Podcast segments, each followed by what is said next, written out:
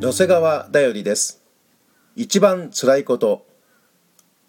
あなたをそしる者が必ずしも敵ではなくあなたに向かって高ぶる者があなたを憎む者ということではありません。それならばその人から身を隠し離れることもできます。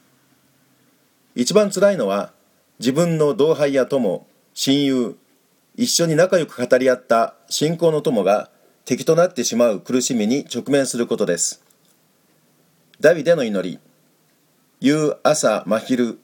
私は嘆きうめく。すると主は私の声を聞いてくださる。支援55編17節。同じ苦しみを問われた救い主イエス・キリストがあなたの魂を平和のうちにあがない出してくださいます。